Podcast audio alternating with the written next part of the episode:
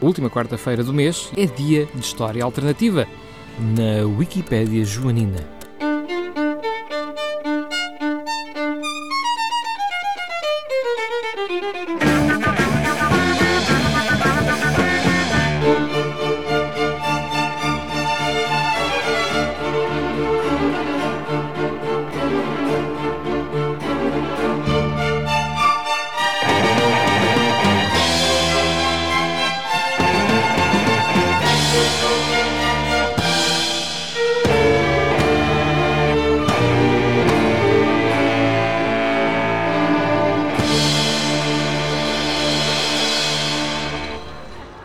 Olá, sejam bem-vindos a mais uma edição da Wikipédia Joanina.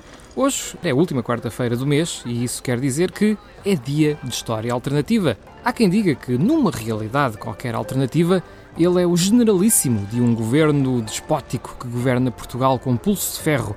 Felizmente, nesta realidade em que estamos, é só um tipo com um inútil curso de história. João Simões. Olá a todos, boa tarde. Hoje o nosso convidado uh, para esta quarta-feira alternativa é, coincidência ou não, mais um elemento da equipa do Rádio PG, desta vez o temível Dungeon Master, Alexandre Silva. Olá, muito bom dia. Boa tarde ou boa noite, depende de quando é que estão a ouvir isto. Exato, porque em formato podcast podem ouvir a qualquer hora, não estão dependentes das 5 horas na Rádio Universidade de Coimbra.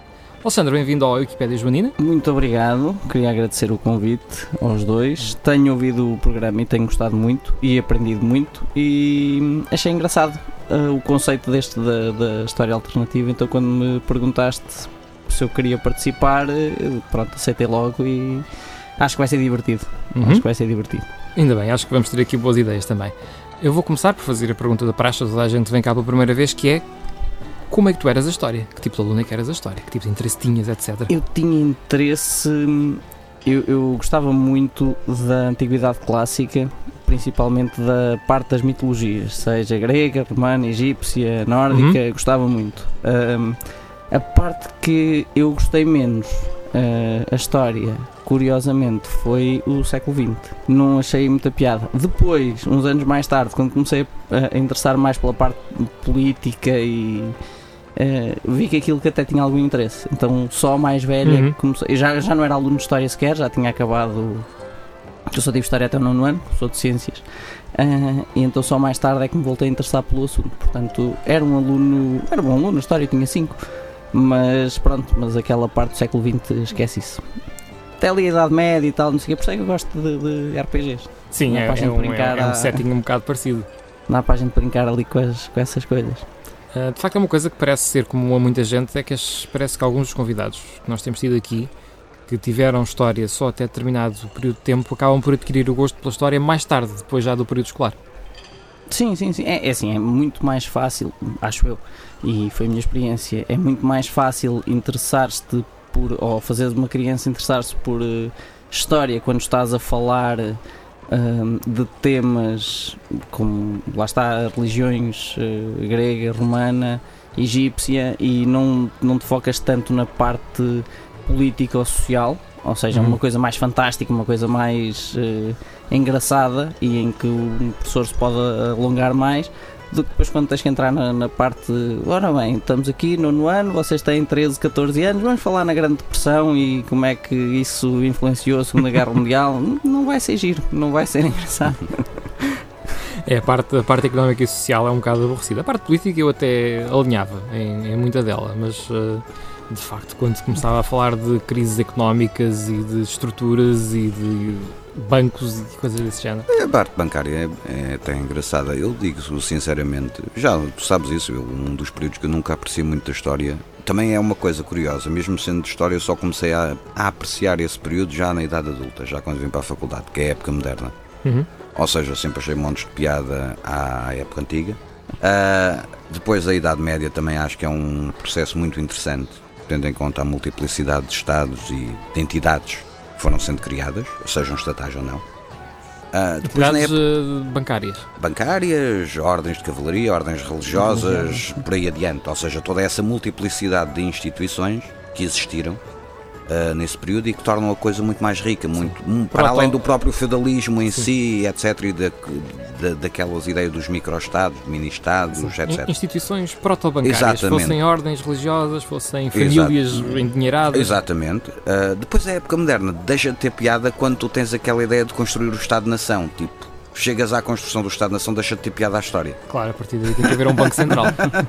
até, Depois até, eu volto novamente a, a, reconhecer outra vez a história, lá está a partir já do século XIX, ou seja, Napoleão, as campanhas de Napoleão e depois o século XIX todo, que é uh, a Europa e o mundo, o mundo e a Europa e a construção dos impérios coloniais, etc. Pronto, que depois o século XX, lá está, eu também o século XX aprecio, vá até aos anos 50 podemos dizer assim. Ou seja, não sou um grande, nunca fui um grande apreciador da Guerra Fria, mas apreciava perceber os contextos que levam a conflitos como a Primeira Guerra Mundial, a Segunda Guerra Mundial, etc., em sentido macro, macro estratégico, micro estratégico, eh, também económico, pronto, e social. Essa, essa parte interessa. Depois dos anos 50 voltamos àquelas as polaridades, etc. E pá, torna-se chato. Uhum. Basicamente tens, ah, eu tenho mísseis nucleares, ah, eu também tenho mísseis nucleares. Tu disparas um míssil nuclear, eu disparo um míssil nuclear e puf, já foste. Sim, isso já, já fizeram um filme sobre isso nos anos 80, War Games. Ah, exato. Um, por acaso, essa parte da história económica e social é, é, é chata pela maneira como é dada no ensino básico, isso porque é. é, é compartimentalizada, parece que é aquilo e não tem nada a ver com o Sim. resto.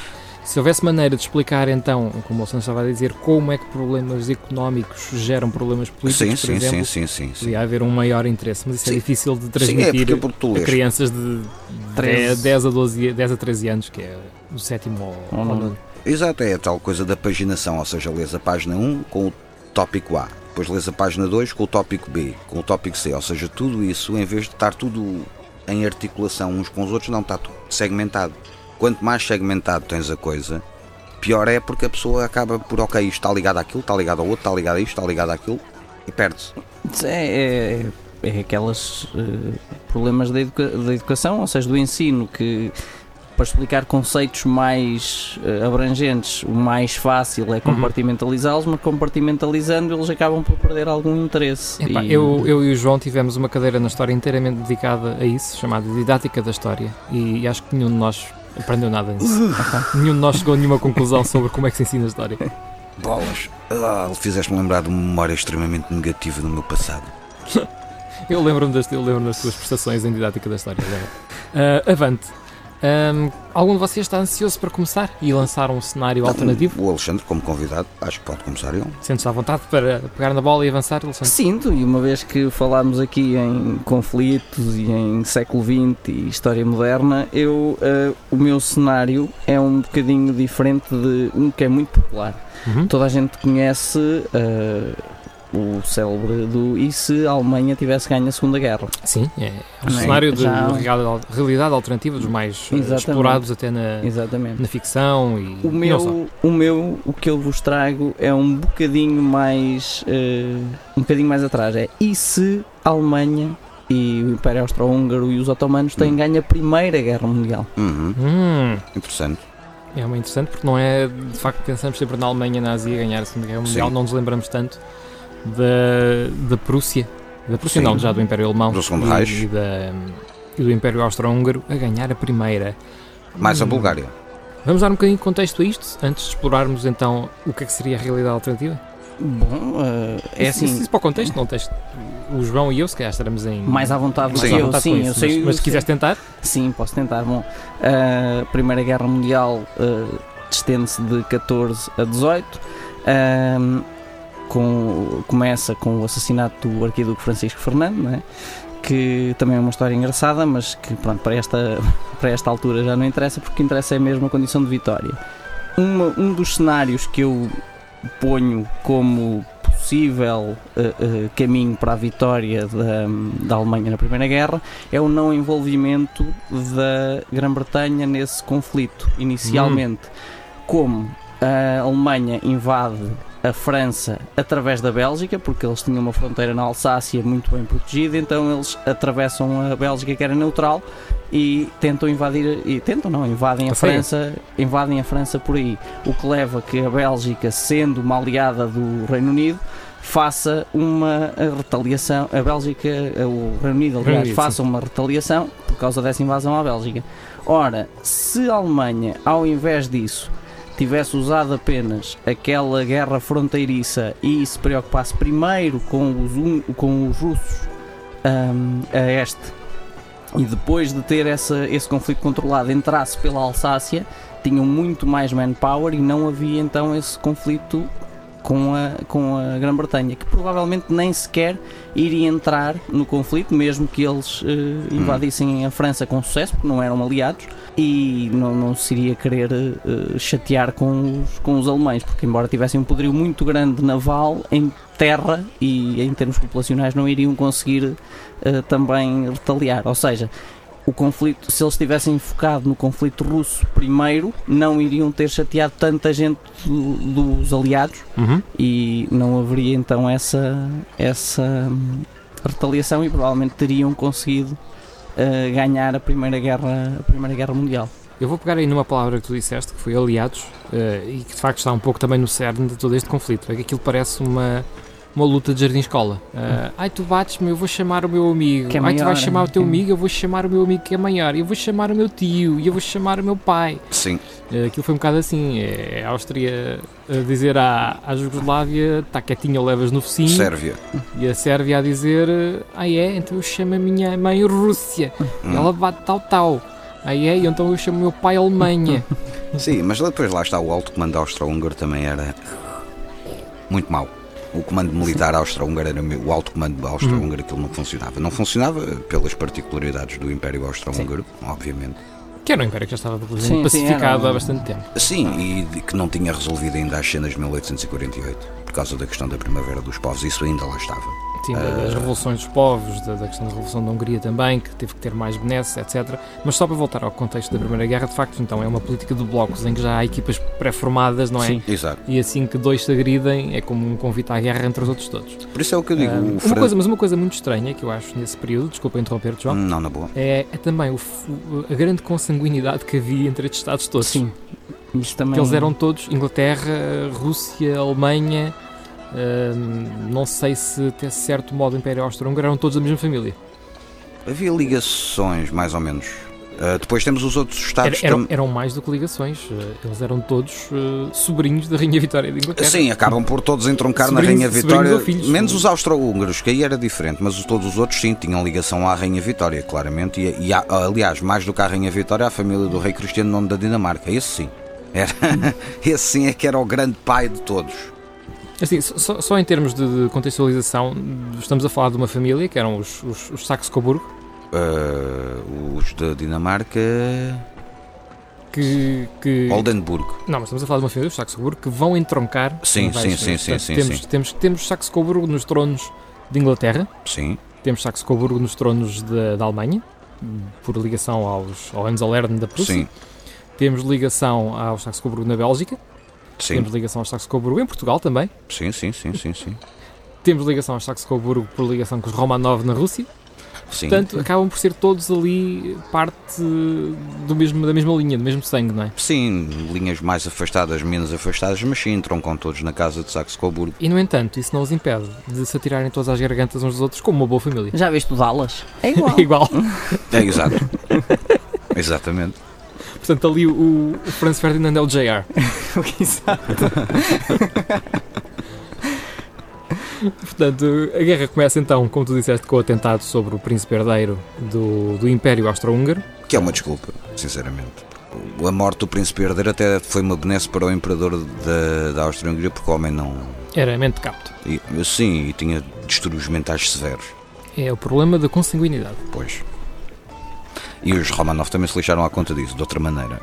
Sim, eles tinham mesmo problemas doença. de anemia e Hemofilia. hemofilia. Hemofilia. Exatamente. Hemofilia. Não foram só Romanov, foram N famílias Sim, sim, na, sim, na sim. Europa, famílias reais que sofriam disso e não, ah, não sabemos porquê.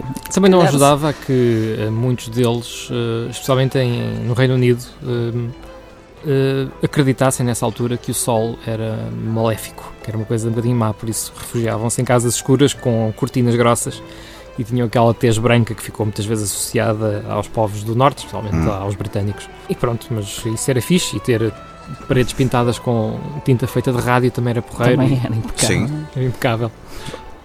Já agora uma questão em relação ao teu cenário. Sim. Uh, quando tu falas da vitória das potências do eixo, tu estás aí Não, com a... não, não estamos a falar de potências do eixo. do eixo. Não vamos chamar Sorry. eixo. às Potências centrais. Sim. Perdão, sim. as potências centrais. Central, sim. As potências centrais. Uh, estás a falar delas entrarem todas no conflito ao mesmo tempo ou também iam entrar numa onda faseada? Eu, eu suponho que entrassem numa onda faseada e que a Alemanha fosse, se calhar, o, o principal uh, combatente, vá, porque tanto o Império Austro-Húngaro como, como os otomanos eram impérios que já estavam numa fase muito decadente, ao contrário da Alemanha, na altura, que era um poderio uh, Uhum. a nível económico, embora Sim. não fosse colonial uh, europeu. Sim, tinha algumas planos, mas eram irrelevantes para a questão. Sim, Sim. A Alemanha já há muito tempo que queria uma guerra a sério. sim, sim, sim. sim. A tal cena do que se chama o revanchismo, principalmente contra os franceses e também contra o- os russos, mas principalmente contra os franceses. Uh, É uma coisa que está no cerne de- da história europeia dos últimos 200 anos. É o difícil relacionamento entre a França e, e a Alemanha. até Não- antes, se quiseres levar isto na história, vais até à época carolíngia.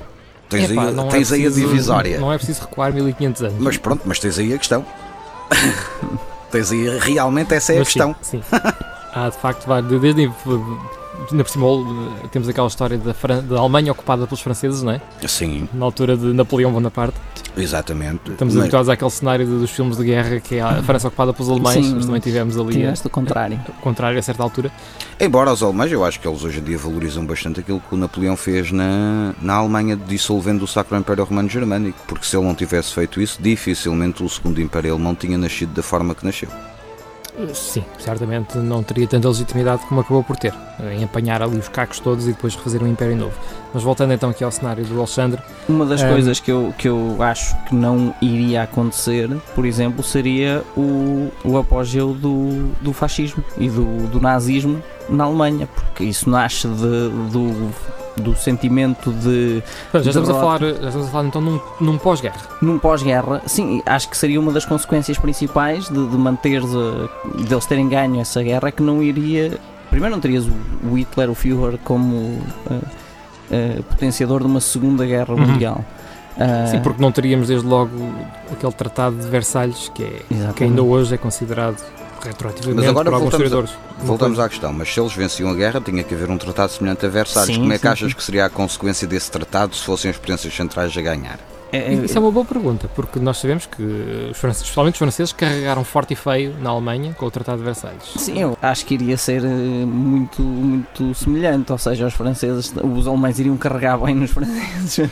Mas a Para- questão aí leva-nos a uma questão. Então, se podias impedir o aparecimento do nazismo na Alemanha, não quer dizer que não aparecesse um movimento semelhante em França. Claro, mas em termos populacionais e de poderio militar, se calhar não ia ter tanta expressão, porque os franceses sozinhos, ah, visto que eles na Europa sempre foram muito isolados, ou seja, mesmo na Primeira Guerra, a entrada da, da Grã-Bretanha e dos Estados Unidos prende-se muito com a invasão da Alemanha pela Bélgica, que eram aliados diretos e não tanto pela França. Invasão da Bélgica pela Alemanha. Isso, desculpa. Sim, mas a culpa é dos belgas, porque os belgas sempre andaram. Somos neutrais, já não somos neutrais, somos neutrais, já não somos neutrais, somos neutrais. Até que os Isso era a alemães dizem: dos olha, belgas. nós vamos entrar aí e partir tudo, pode ser?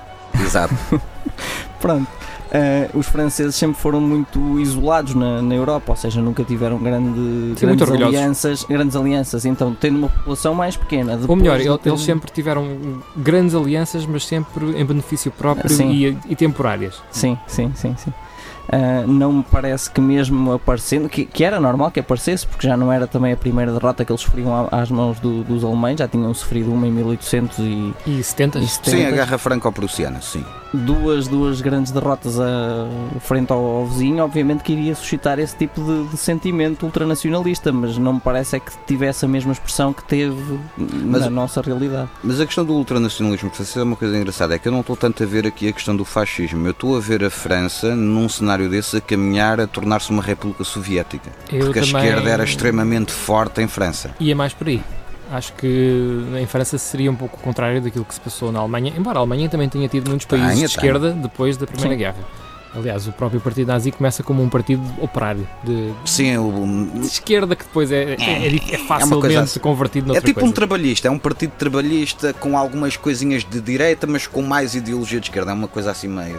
Sim, em França não. Em França havia já uma presença um bocadinho mais forte Sim, do comunismo soviético. Principalmente por causa daquela brincadeira das comunas e o, o que foi o socialismo francês. O socialismo francês, eh, seja ele utópico ou seja ele o socialismo científico, é francês, ou seja, socialismo, anarquismo. Uhum. Pá, indivíduos como Proudhon e outros, que são grandes teóricos dessa corrente, são franceses.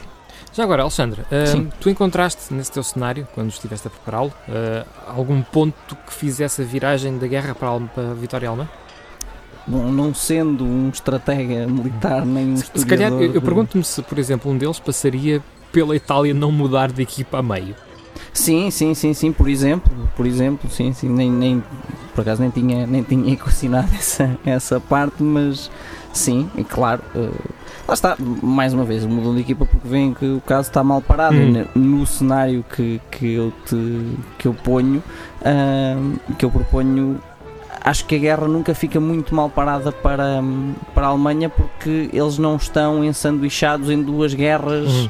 Uh, aliás, não estão ensanduichados em duas frentes Sim. com dois exércitos muito poderosos. Tens a França, que a única coisa que tem que fazer é proteger a fronteira da Alsácia, sendo que a Inglaterra não entra como aliado nem os Estados Unidos.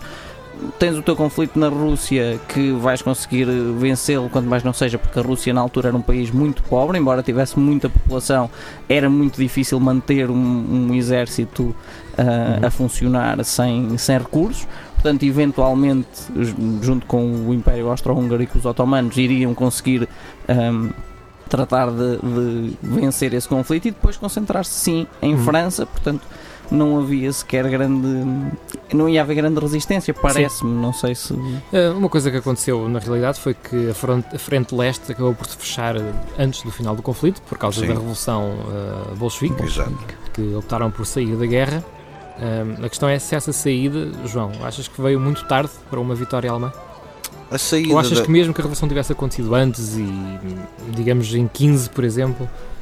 ah, Se isso tivesse acontecido em 15 e se a Rússia tivesse saído em 15, sinceramente eu acho que era muito provável que os aliados tivessem perdido. Porque os recursos que estavam a ser usados nos exércitos orientais eram capitalizados para a frente ocidental. Ah, mesmo com os austro-húngaros cá em baixo a fazerem as asneiras que faziam e com o mau funcionamento militar que tinham, ah, aliás, isso é um dos motivos que depois leva a que os alemães assumam o alto comando do exército do, do Império Austro-Húngaro. Eles têm um alto comando, mas quem manda é o, ad- o advisor alemão.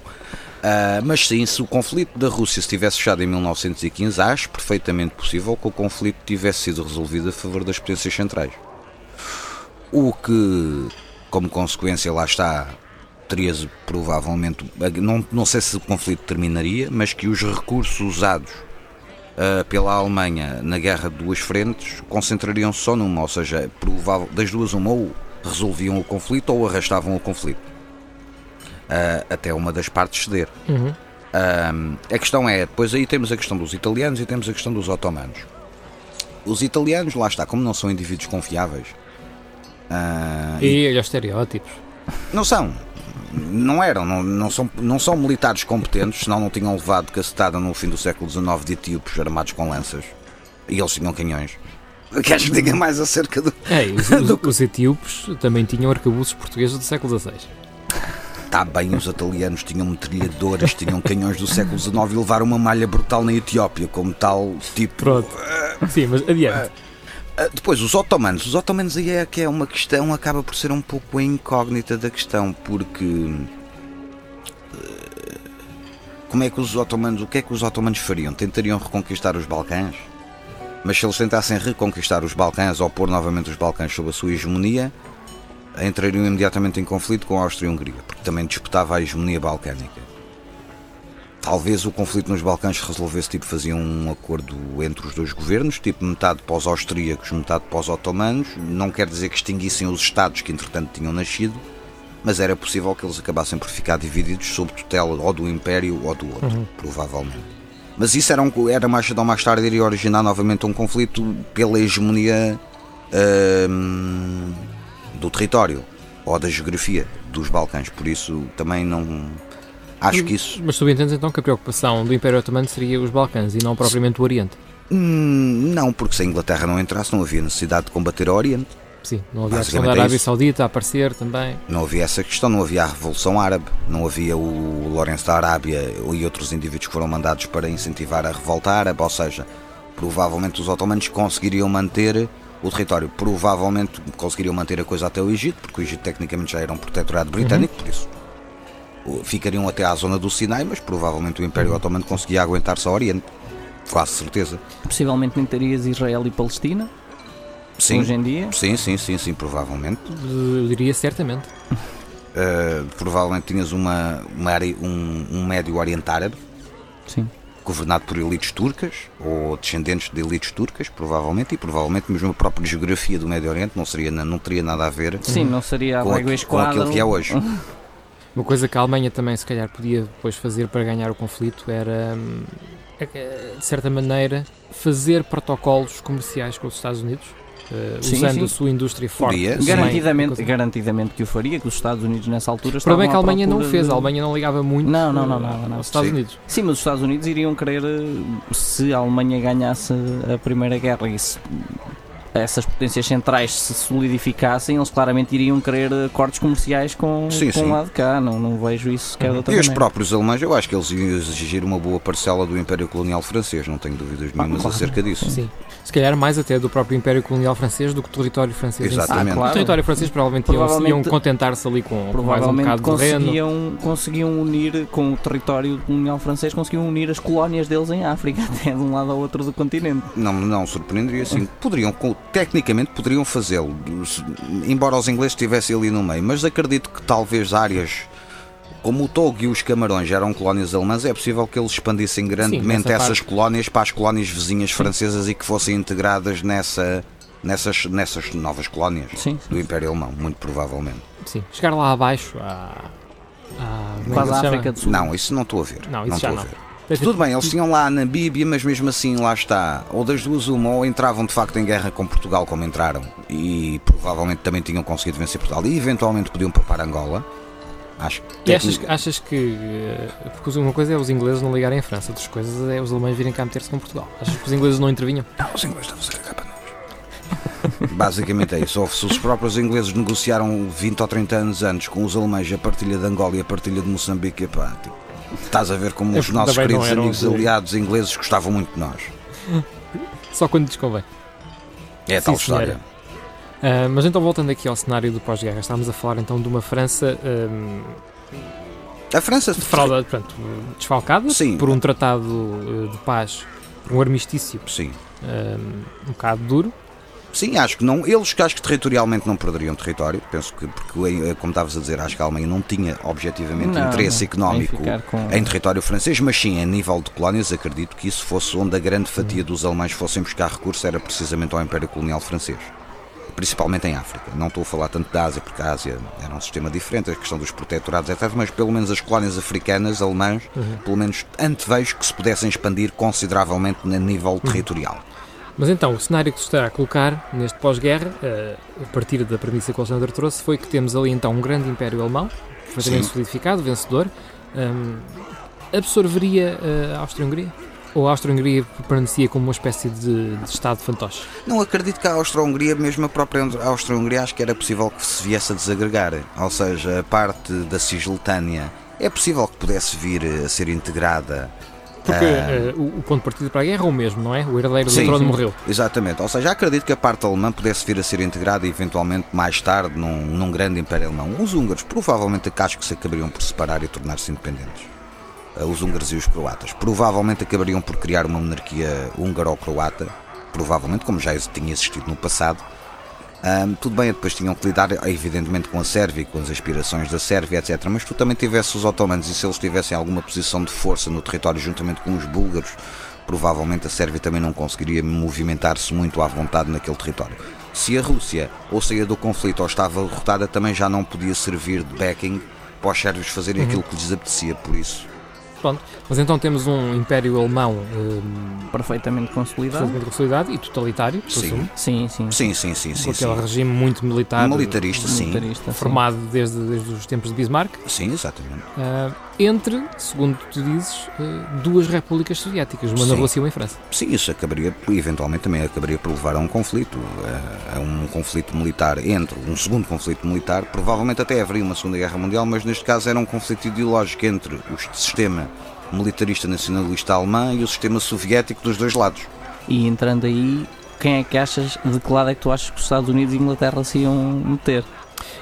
Não sei, porque se a Inglaterra se mantivesse afastada da Primeira Guerra Mundial, também duvido que entrasse um bocado neste conflito e deixasse mais observar como é que as coisas aconteciam. Porque não estou a ver a, a guerra, a, a Inglaterra, perdão, a querer ajudar nenhum desses lados, especificamente. Porque vejo a Inglaterra como uma concorrente industrial Sim. da Alemanha, como uma concorrente política de França e da Rússia, Sim, e talvez. mantinha o seu império colonial sem alteração, como tal. Mantinha-se um bocado ali imparcial, a ver o que é que acontecia. Sim. E os americanos, dependia, se eles tivessem boas relações com a Alemanha, acredito que apoiassem tacitamente e economicamente. Tenho muitas dúvidas que eles chegassem a intervir militarmente na Europa. Tendo em conta que também tínhamos aquela mentalidade alemã de não intervenção em assuntos que não fossem americanos, Uhum. do continente americano, por isso é possível que esse cenário também não se, mantivesse, concretizasse. Pois. Já agora, nós falámos então no, no- num comunismo francês, também na- no comunismo russo, como aconteceria, neste Império Alemão, mas aquela coisa que de facto marca o século XX é o fascismo que nasce em Itália nos anos 20. Portanto, e não necessariamente por causa de. Sim. Sim, a questão do fascismo, eu sinceramente eu acho que o fascismo acabaria por nascer na mesma. E acho que o Mussolini apareceria na mesma. Se não era ele, era outro. Porque havia outros como ele na a, questão, a Itália. questão é que temos eh, uma Itália, eh, se a Itália permanecesse no Bloco Central e o Bloco Central vencesse, já não tínhamos uma Itália mal vista, no sentido de ter começado no lado Sim, central. mas a questão é que a. Itália era um, um caso complexo devido à unificação que tinha sido feita também há poucas décadas Tardia. e aquilo não era uma coisa que funcionasse. Ainda hoje não funciona, tipo, não funcionava já na altura. Ah, por isso eu acredito que a questão das ideologias em Itália acontecesse na mesma e acredito que o fascismo surgiria na mesma. Podia era não ter o impacto internacional que depois vai a ter. Podia ser Isso uma coisa puramente Era local, uma coisa local, provavelmente. expandir-se quando muito, talvez aos países também vizinhos do Sul, Grécia, Espanha. Eventualmente por aí, mas não veria uma amplitude que teve, como aquilo teve, porque o Mussolini era considerado o pai de tudo o que é que era regime nacionalista de direita, incluindo o próprio Hitler, que o considerava como o grande inspirador para o movimento nazi. Ou seja, acredito que o fascismo sim tivesse alguma expressão em alguns países. Uh, talvez cavalgando aqueles países dos Balcãs onde poderias ter uma influência austro-húngara e uma influência otomana eles poderiam infiltrar-se aí, vocês têm que ser nacionalistas e isto não sei o que, não sei o que, não sei o que, não sei o que. Eventualmente poderia até chegar à Península Ibérica, mas não estava a haver aquela expansão que teve uh, no cenário daquilo que aconteceu realmente na história. Por isso, acredito que o fascismo seria um, um, um, um regime político muito localizado italiano. Sim, senhor. Alexandre, queres acrescentar alguma coisa? Não, acho que acho que já foi uma boa, uma boa discussão e Acho que já, já aqui pusemos vários Sim, cenários sim, várias possíveis e possibilidades. Sim, sim, sim. Mas acabam acabamos todos a batatada à mesma. Sim. Há sempre batatada, Há é- sempre. é inevitável. É na É Europa. a história da Europa. Ah, muito bem. Ahm, passamos à frente então. Sim, sim, podemos avançar. João, o que é que nos trouxeste hoje? Ah, pronto. Então hoje o cenário vai estar ligado ao dia 13 de outubro de 1307, Portanto, isso foi quando o Filipe IV deu a ordem de prisão dos templários em todo o território francês. Ah, e pronto, resumidamente a história é os templários é uma ordem que resulta das cruzadas feitas para o Oriente, resulta na sequência da primeira cruzada. Ah, nasce inicialmente com a vontade de proteger os peregrinos que percorrem os caminhos que vão até à Terra Santa por causa das questões de bandidagem, de assaltos, etc. Como sabem, depois a ordem vai crescendo em poder, ah, são dos primeiros a criar bancos ou a criar a letra de, de câmbio, de crédito. Ahm, vão ter uma grande influência em trazer tecnologias do Oriente para o Ocidente, em termos de construção de castelos, em termos de irrigação, etc. Eles acabam por trazer essas ideias todas do Oriente. Ahm, acabam por ser também dos primeiros que reanimam, vamos dizer, o comércio mediterrâneo e europeu, através de um sistema de preceptorias que eles depois vão criando nos vários territórios onde lhes vão sendo doados territórios, seja em Portugal, como foi o caso de Sor, seja em Castela Leão, embora lá está, o caso da Península Ibérica é diferente porque depois também vamos ter muitas ordens religiosas ou militares de origem ibérica, ou seja, o papel das chamadas ordens internacionais não é assim tão relevante na história ibérica, com exceção, no meu caso, na questão portuguesa, por causa da independência de Portugal e da ligação do Gualdim Pais ao, ao Afonso Henriques. Mas se virmos macro a questão da Península Ibérica, as ordens internacionais não são assim tão relevantes na história da Península Ibérica. Contudo, já são relevantes na história de França, principalmente daquilo que é o sul de França, uh, e depois na Inglaterra também, que, tive, que foram extremamente poderosos e fortes na, na uh, Inglaterra, também na Escócia, uh, em algumas partes daquilo que seria o Sacro Império Romano Germânico, e depois, obviamente, tinham a sua grande força no Oriente, seja em Chipre, seja no Reino de Jerusalém, em Antioquia, Trípoli, etc. Uh, e isso vai levar a que eles se tornem uma das ordens internacionais mais ricas que alguma vez existiu, uh, tendo em conta que também o próprio... Para, além de, de, ordens, é uma das instituições... É uma instituição entre, supranacional. Entre ordens... Sim, entre... é uma instituição supranacional cuja obediência era direta ao Papa, não deviam obediência a nenhum governante laico, eram basicamente um exército ao serviço do Papa, como eram as outras ordens religiosas ou militares, uh, e passavam entre as fronteiras, porque não tinham que passar cavaco a ninguém. Estavam isentos de impostos, ou seja, os impostos que eles cobravam eram para eles próprios ou para o, ou para o Pontifício Romano, não tinham que entregar nada ao Estado, tinham várias isenções, etc. Ou seja, eram um Estado realmente dentro do Estado. Obviamente nós sabemos que o Filipe IV era um indivíduo que devido às guerras que ele fez, precisou de pedir muito dinheiro Sim, aos Filipe, templários. Filipe IV o Belo, o rei de França. E então uh, chegou a uma altura em que teve que pagar aquilo que pediu, emprestado. E a coisa não havia para pagar aquilo que tinha pedido emprestado. Então ele arranjou um esquema, juntamente com o Papa Clemente V, que foi um pussy, vá, vamos dizer assim. Ah, foi porque basicamente é assim, repara, o Clemente E já agora o seu primeiro-ministro também, o Guilherme Nogaré. Sim, o Nogaré era inteligente, era inteligente, mas o Clemente V era um, um pussy porque, repara, tu tens pelo menos duas ordens internacionais que são exércitos privados do Papa com montes de soldados, cavaleiros, espalhados pela Europa toda, desde França à uhum. Inglaterra, à Escócia, à Península Ibérica, até ao Médio Oriente. E o Papa não se lembra sequer de os usar para combater contra aquilo que o rei de França queria, basicamente era nacionalizar os bens dos templários e preencher novamente uhum. o erário régio de França, basicamente. Se bem que depois, aqui há em 2001, é engraçado que depois foi descoberto um pergaminho, que são os chamados pergaminhos de Chinon, que é um pergaminho datado de 17 a 20 de agosto de 1308, ou seja, tipo um ano depois dos decretos da extinção e da prisão dos Templários, em que basicamente o Papa perdoa aos Cavaleiros Templários e aos líderes da Ordem e absolve-os dos crimes de que estavam a ser cometidos. Este pergaminho é que nunca viu a luz do dia, mas houve um perdão papal.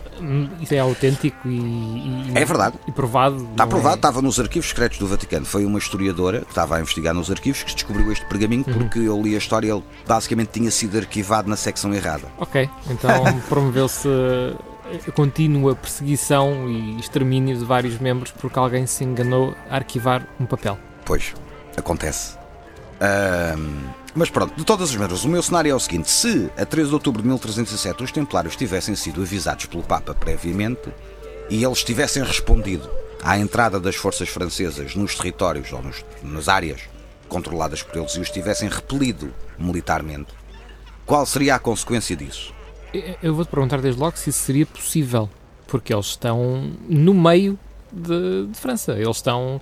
Eles têm a sua sede no centro de Paris. Na, a na, sede nacional, mas onde é que estava o poder de Fran o dos templários franceses? Não era Paris, era o Languedoc. Uhum. Que tinha, eh, há uns 30 anos antes, tinha estado com a Guerra dos Albigenses e a Guerra dos Cátaros. Ou seja, tu não tinhas ainda um controle firme da coroa francesa sobre esses territórios, ou seja, as fortalezas dos templários estavam no sul, Sim, no mas, Languedoc. Mas estamos a falar de, de, edifícios, não estamos a falar de um Estado templário. Mas a questão é essa, é que os templários uh, tinham desejo também de fazer um Estado, e isso aparece em 1306, a primeira tentativa, quando eles ajudam a depor o rei de Chipre, o Henrique II, eles apoiam o irmão que usurpa o trono e, e toma o poder em Chipre. Ou seja, eles a partir daí eles começaram a perceber que de facto também tinham que fazer o mesmo com os teutónicos ou com os hospitalários. Ou seja, tinham que ter um território para poderem sobreviver, basicamente após a perda da Terra Santa. Uh, eles tentaram isto primeiro em Chipre, conseguiram, conseguiram um monarca favorável a eles a governar a ilha de Chipre. Uh, e no sul, na França, havia um desejo de criar o mesmo Estado no Languedoc. Uhum ou seja, que era onde estavam as fortificações todas dos Templários. Aproveitando obviamente também o, o, apoio de muitos nobres franceses, porque não era, não tinhas, tinhas o rei, mas não te esqueças que a França ainda não era um Estado centralizado, ou seja, tu tinhas grandes barões franceses que eram claramente ligados aos templários e que colaboravam tacitamente com os templários.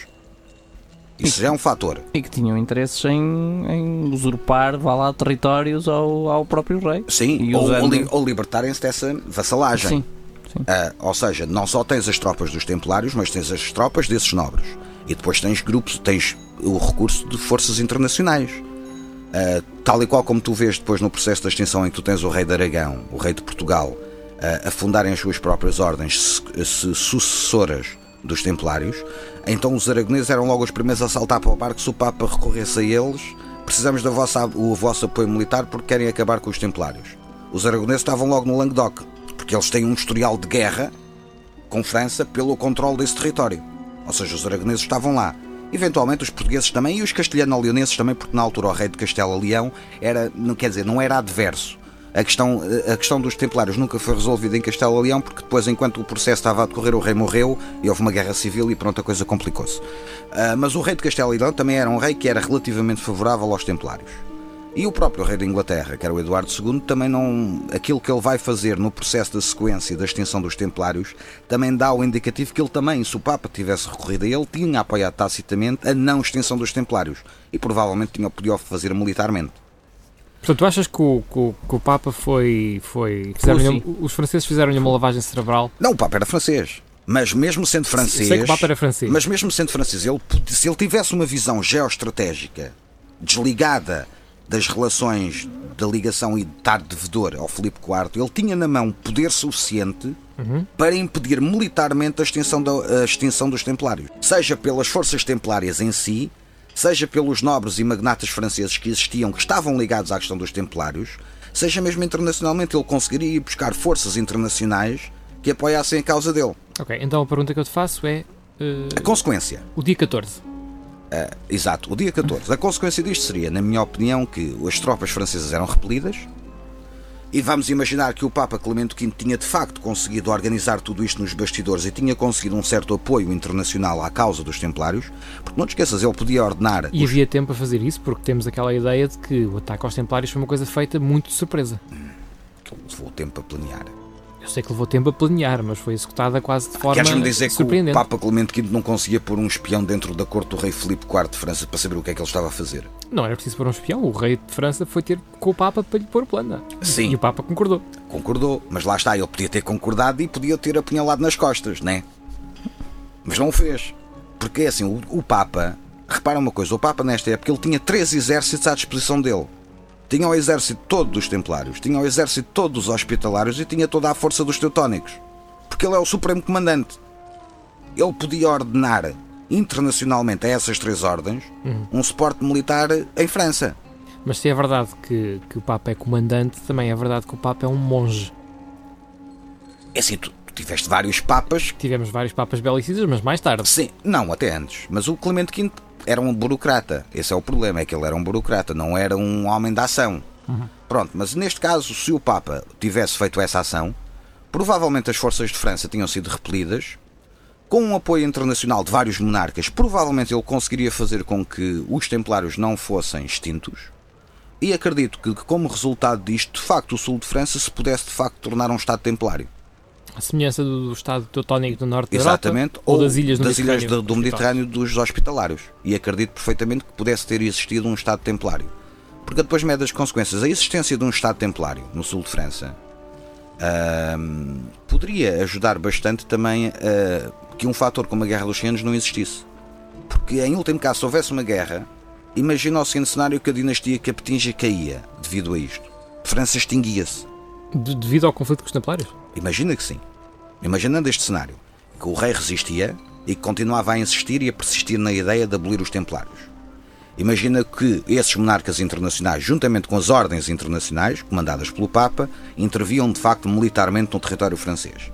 Acho que era um cenário possível e também depois podiam eventualmente convencer o próprio imperador do Sacro Império, que também não seria muito difícil de convencer a atacar França. Uh, como tal, o que eu estou aqui a ver um cenário é um cenário em que a França desaparece no início do século XIV como Estado e fica a parte inglesa, no norte, ou eles recuperam aquilo que tinham perdido, E a Aquitânia também, suponho? a Aquitânia.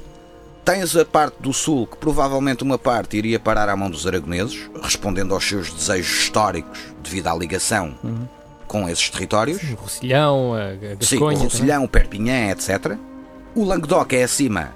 Provavelmente conseguias aí meter os templários, juntamente até com nobres desafetos da coroa francesa, como os antigos vassalos do Conde de Toulouse e outros, que tinham combatido na guerra contra os cátaros do lado perdedor e que ainda lá estavam. Ah, e depois tinhas alguns territórios da Flandres, isso provavelmente isso pareceria para os alemães, que é o cenário mais para, provável, para o Império, neste caso. para o Sacro Império. Mas, mas manteria uma certa autonomia, Sim. como todos os E Estados do Sacro provavelmente até os duques da Borgonha conseguiam se convencer a alinhar- a alinhar-se com o Papa, percebes? Apesar de serem um ramo capetinho, provavelmente eles também.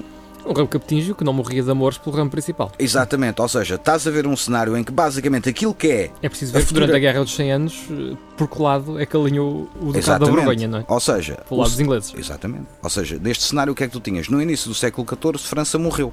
Nunca vai existir como Estado histórico. E tinhas um, tinhas um Estado templário, ou seja, tinhas um Vaticano muito eh, fortalecido pela, Sim. por essa, por essa Sim, vitória. um, ou seja, um Vaticano, não, porque não existia Vaticano na altura, mas Sim, um mas Estado, um um Estado Tinhas Estado uns papal. Estados papal, pontifícios, sim. fortes, e com territórios fora do território, de Da território Itália. italiano.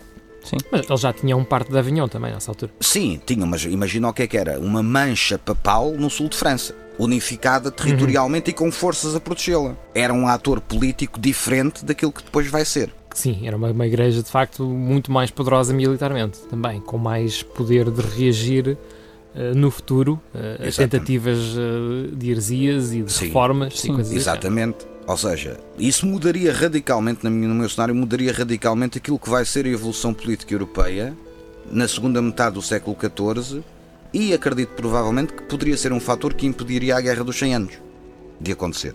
Porque já não existia. Ou seja, mas, eh, eh, irias impedir a Guerra dos 100 Anos acabando com a dinastia Capetingia mais cedo do que ela eh, Exatamente. acabou eventualmente. Mas imagina que esse cenário acontecia já não havia Guerra dos 100 Anos, ou seja, a Inglaterra mantinha ou recuperava os territórios do Mas Norte e da Aquitânia. mas achas que não? Achas que não ia haver questões de sucessão?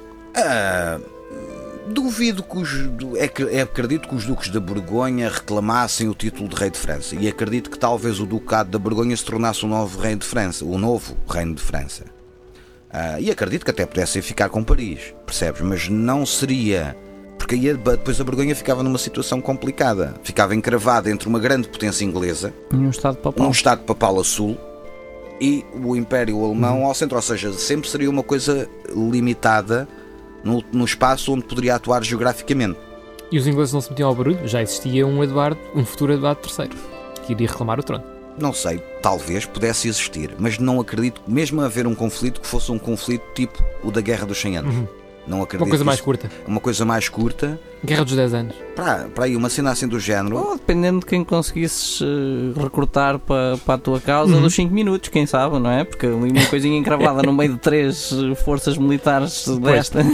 Por isso é o que eu digo, ou seja, aquilo que seria a Europa iria mudar radicalmente com este cenário, na minha opinião. Inclusivamente ideologicamente também. Exatamente, principalmente em termos ideológicos. Porque com um Estado papal Uhum. forte e com, uma- com um exército forte, nos anos vindouros tu não ias ter martinhos luteros e coisas que tais. Não, não Uma Europa mais, mais teocrática também. Sim, provavelmente uma Europa mais teocrática e onde o Papa de facto continuava a ser um ator político forte e provavelmente a longo termo, eh, por coisas como a reforma, etc., não teriam acontecido. Uhum. E a relação com, o- com o Império, que também sempre foi muito conflituosa entre papado e. Acredito que eles já, que já, que já tinha sido. O pior já tinha passado. já tinha altura. passado. E também depois lá está, repara, nesse cenário continuas a ter Habsburgos. Imagina que acontecia na mesma a subida ao trono do Carlos V no Império, no Império, no Sacro Império como Imperador. Então tinhas aí a relação perfeita entre aquilo que era o Carlos V Uhum. e aquilo que seria um Estado papal extremamente fortificado na Europa. É que aí garantidamente tinhas uma Europa católica romana. A toda a linha. Exatamente. E poderia haver mais cruzadas, eventualmente, para o Oriente, mais fortes. é muito provavelmente. É possível sim, que acredito voltasse que sim. novamente a questão cruzadística, sim, é possível. E a tentativa de recuperar a Terra Santa, é possível que isso viesse a acontecer. E até provável que a guerra no Mediterrâneo se expandisse para o norte da África, para ah, a zona dos Balcãs. É provável que, à conta disso, o Império Bizantino conseguisse sobreviver.